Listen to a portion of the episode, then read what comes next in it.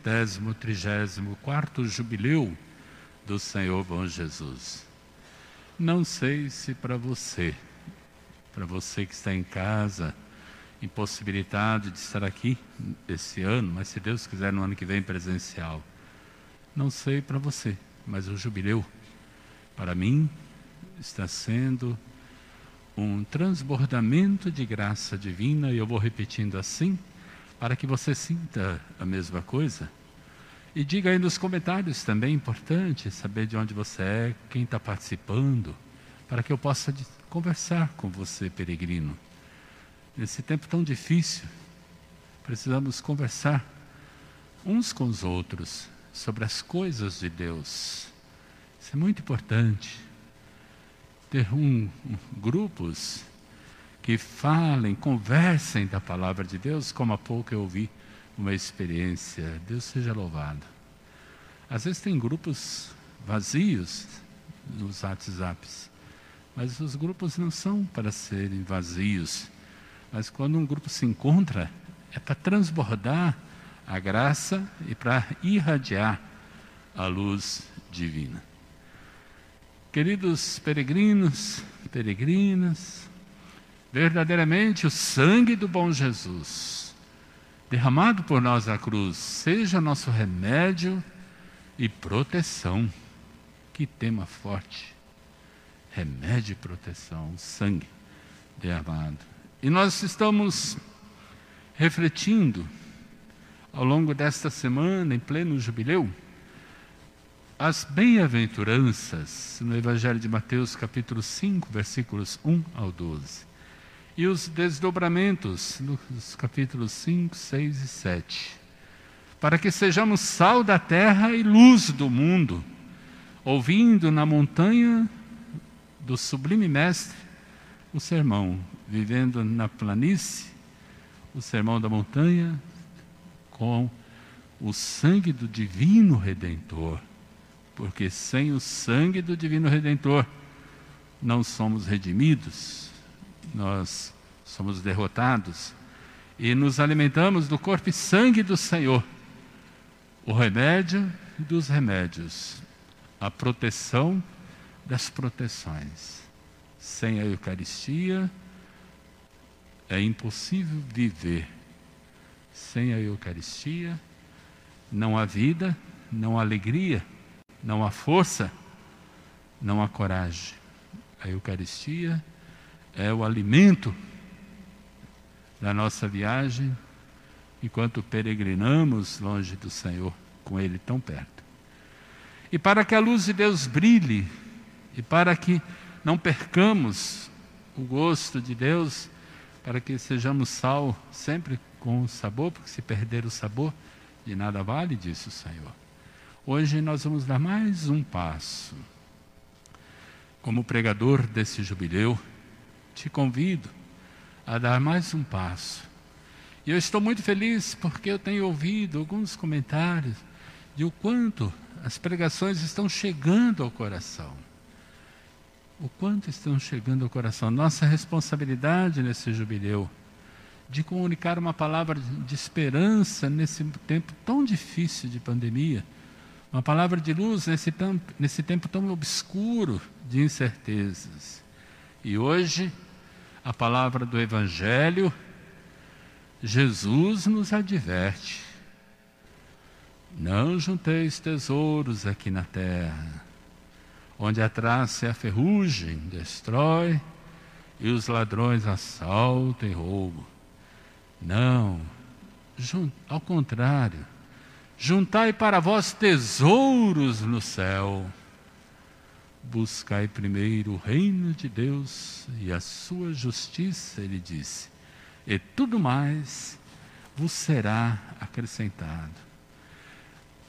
Já devemos nos perguntar neste momento, porque Jesus disse também: Onde está o teu tesouro, aí estará também o teu coração. Onde está nosso tesouro? Quais são as nossas riquezas pelas quais nos movemos pelas quais nos motivamos, pelas quais nos consumimos.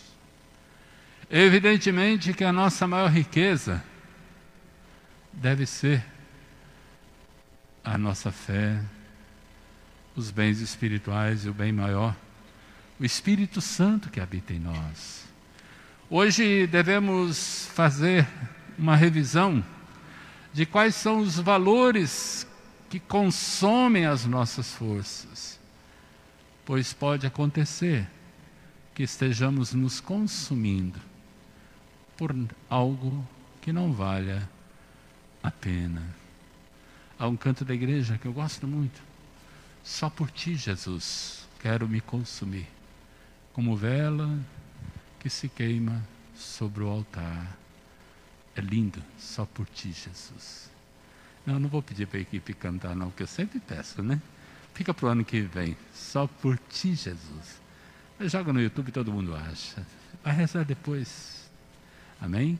Só por ti, Jesus. Não nos consumamos com coisas que passam, com bobagens.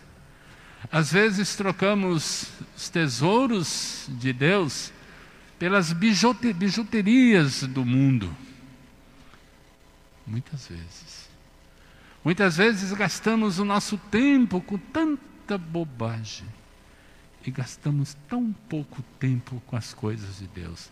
Aí depois dizemos: Ah, minha vida está sem graça, está sem sentido, não sei o que está acontecendo comigo.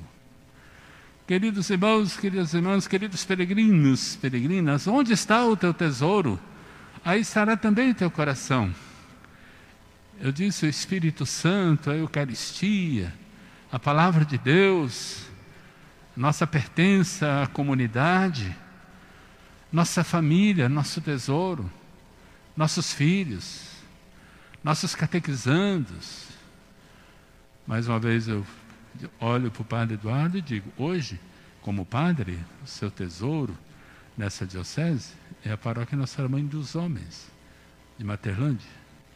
Assim, todo padre tem que dizer: olha, um dos meus mais belos tesouros é a paróquia que a igreja me confiou, que não é propriedade, é para amar e servir.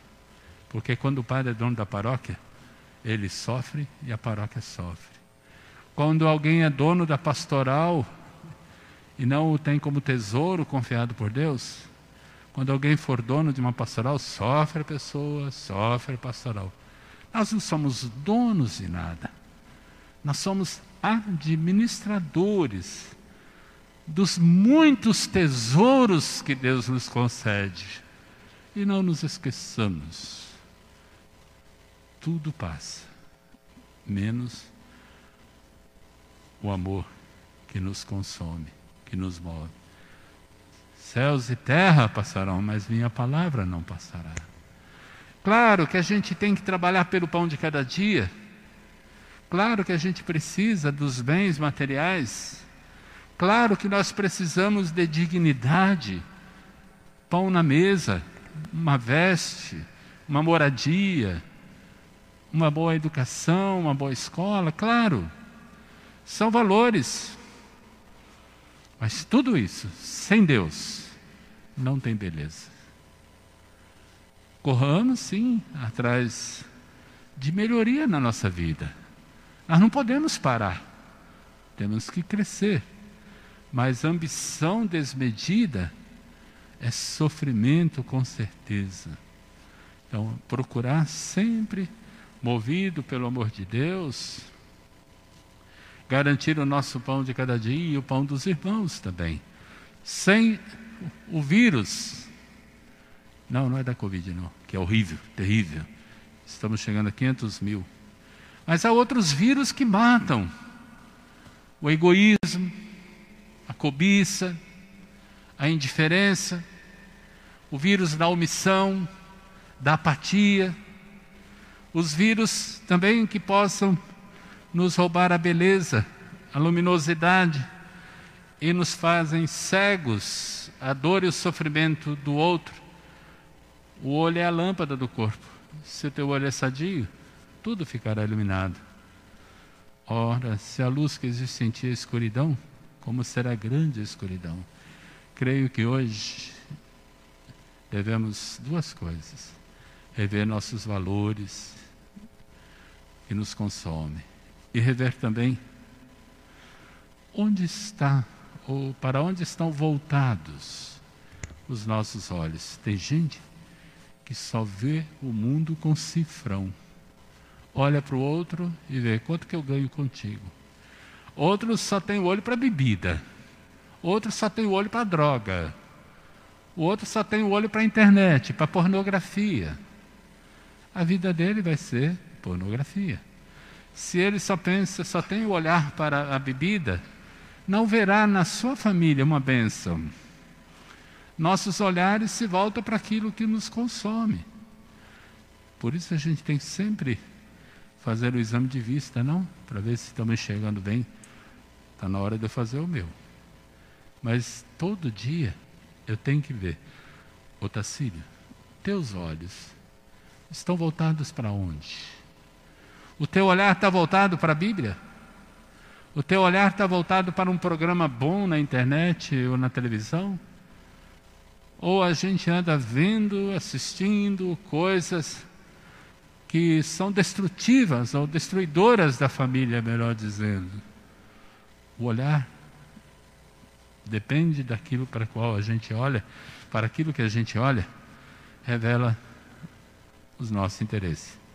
Quem só vê futebol, futebol, futebol e lê futebol, só vai falar de futebol. Por isso a gente deve ter o olhar cuidado, sempre nossas revisão de nossos olhares. Há pessoas que enxergam o caminho de muitos lugares que não prestam, mas se tornam míopes cegos para enxergar o caminho da igreja. Eu conheci uma pessoa que depois de muitos meses, ela descobriu que na cidade dela tinha uma igreja. Triste isso. Nossos olhares nos revelam quem somos. E que Deus nos conceda essa cura, esse remédio para o nosso olhar. Santo Agostinho disse: não poderia faltar, né? Santo Agostinho. É o colírio da fé. Precisamos do colírio da fé para enxergar o mundo com esperança e para inflamar, para comunicar gestos de amor. O Evangelho de hoje, portanto, nos convida a tomar novas atitudes a rever, avaliar nossas riquezas e repensar os nossos olhares. Queridos irmãos, queridas irmãs, ouvindo a palavra, lembrei-me de São Francisco de Assis. Que Deus, que Jesus, que a Trindade seja o nosso nosso bem, todo bem, o sumo bem que o nosso tesouro seja o reino. E o reino é uma pessoa, é Jesus. Que o nosso maior tesouro é o Senhor Jesus, o Rei que pede para tomar posse do nosso coração, de forma a enchê-lo de luz e de vida. Para enchê-lo de luz e de vida. Podes reinar, Senhor Jesus. Hoje estou lembrando lembranças musicais Podes reinar, Senhor Jesus, no meu coração. Quando Jesus reina no coração de uma pessoa, ela é iluminada e iluminadora. Eu sou a luz do mundo. Quem me segue não anda nas trevas, mas tem a luz da vida. Só caminha na escuridão quem não permite que Jesus reine no seu coração. Queridos irmãos, queridas irmãs, nós ouvimos também São Gregório Magno, trago para aprofundar a nossa reflexão.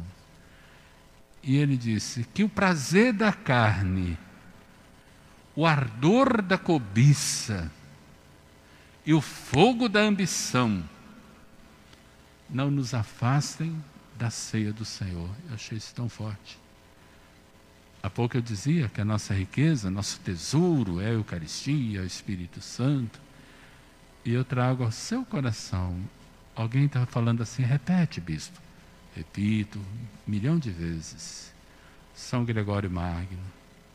Que o prazer da carne, o ardor da cobiça e o fogo da ambição não nos afastem da ceia do Senhor. Quem se empanturra de bobagens não vai ter lugar para Deus no coração. E nada, as coisas desse mundo não podem preencher nosso coração. E a Eucaristia não é só remédio e proteção, é nosso alimento, é nosso sustento. Queridos irmãos, queridas irmãs, por fim, quero refletir uma palavra a luz. Quero refletir a palavra proclamada hoje, na primeira leitura, a carta de Paulo, a carta de Paulo aos Coríntios. Eu glorifico a Deus porque a palavra de Deus está iluminando muitas vidas nesse jubileu. Eu glorifico a Deus por essa leitura linda, maravilhosa que foi proclamada. Eu tenho um bordão que diz assim: é uma das leituras que eu mais gosto. Amanhã eu vou falar a mesma coisa. É uma das leituras, eu sei, é uma das leituras que eu mais gosto. Quem me conhece já conhece meu bordão. E acaba adotando também. É uma das leituras que eu mais gosto. E a senhora proclamou a segunda carta de Paulo aos Coríntios, capítulo 11. Guarde, anote, para você ler com a sua família. Ler é pouco. Rezar com a sua família. Uma leitura orante dessa palavra. Segunda carta de Paulo aos Coríntios. Eu não vou falar os versículos, porque é muito complicado ficar guardando, mas se você já decorou 2 Coríntios 11, bendito seja Deus. Paulo teve Jesus como a sua grande riqueza, aliás, a sua maior riqueza, seu tesouro. Para mim, o viver é Cristo, morrer é lucro. Que é o lema do meu episcopado. Ou Gálatas 2,20, para mim. Eu vivo, mas não eu, é Cristo que vive em mim. Paulo teve Jesus como seu grande tesouro. Paulo trabalhou pela glória de Deus e para a glória de Deus. Oh, glória! Paulo trabalhou pela glória de Deus e para a glória de Deus. Se não fosse a graça de seu coração, ele não teria suportado o espinho na carne que ele confessou. Paulo, para nós, hoje é um exemplo, mais uma vez para seguir Jesus. Paulo, que foi hebreu, israelita, foi da descendência de Abraão, servo, foi servo de Cristo, muito mais ainda. Foi o apóstolo, por chamado do próprio Senhor, em sua conversão em Atos dos Apóstolos. Paulo é um exemplo. Quando eu escuto essa passagem, eu fico boca aberto e estremeço.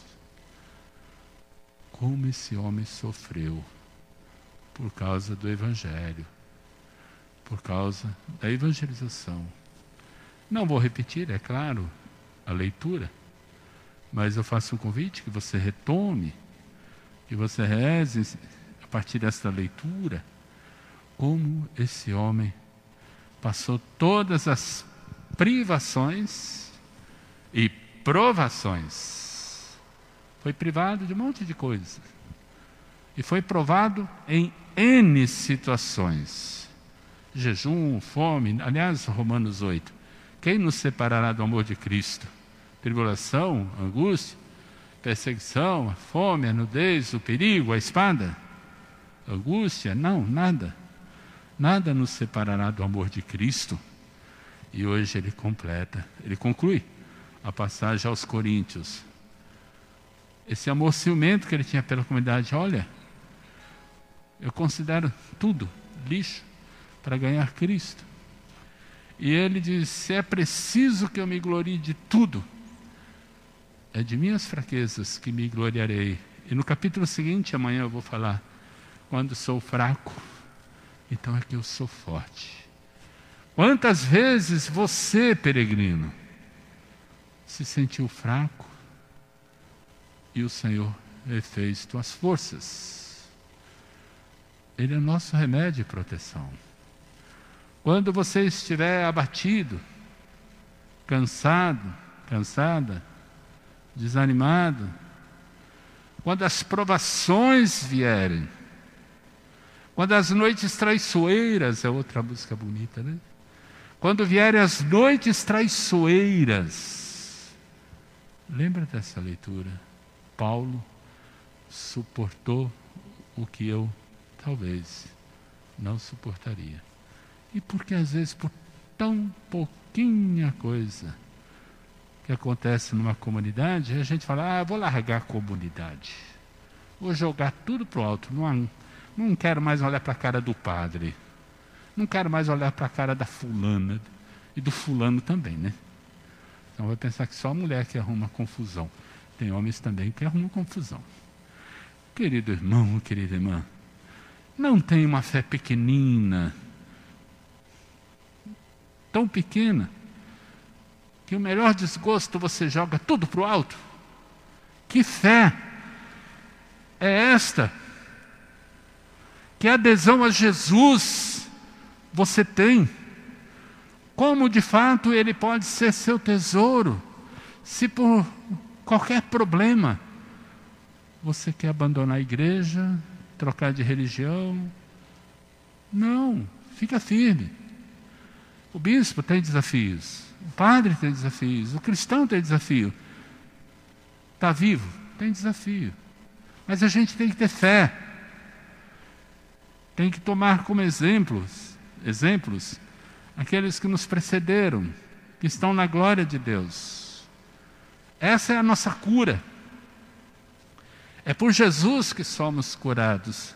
É Ele que nos revigora, é Ele que nos fortalece contra todas as dificuldades que Paulo enfrentou, ou para enfrentar as dificuldades da sua evangelização, é no Senhor que ele encontrou apoio, refúgio e força. Por isso, eu quero antes concluir que vocês cantem o refrão do salmo. Como é bonito o refrão do salmo. O Senhor liberta os justos de todas as angústias. Você que está angustiado, você que está angustiada, você que está abatido, preocupado com a pandemia que nunca passa, e o dinheiro acabando, e as contas chegando. É uma doença, é uma enfermidade. Confiemos em Deus. O Senhor aos justos de todas as angústias. O Senhor liberta os justos de todas as angústias.